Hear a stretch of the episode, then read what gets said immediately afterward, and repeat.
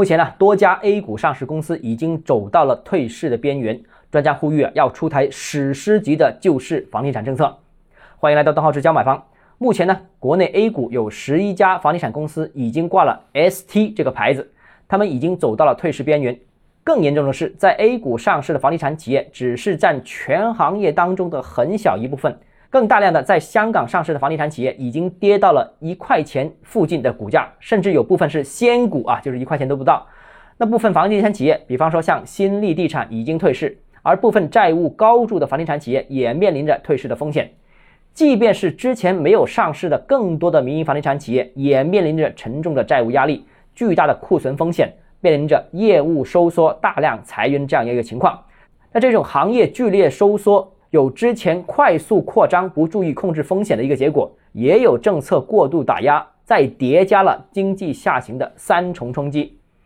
那现在呢，挽救房地产行业呢，不等于鼓励炒房，这是释放被压制的合理的市场需求。比如一线城市二套房首付要百分之七十，利息接近百分之五的年利息，而三四线城市呢，二套房首付很多还是三成、两成的也都有。首套房贷利率呢，仅百分之三点六五的年利息，那如此大的差距呢，也让很多大城市的改善型需求望而却步。那现在提振楼市呢，也不等于救助一批贪婪的房地产企业，他们其实已经被惨痛的教育了一番。但现在呢，一并受罚的还不止这些房地产企业，还有整个行业的所有的从业人员，还有各种债权人、各路融资机构。房地产市场不稳，死的当然不只是这一批房地产企业。那现在支持房地产市场也不等于推高房价，房企还有天量的债务需要解决，而且有一部分并不是贪婪扩张所造成结果，这要注意啊，是行业超速下行所引发的。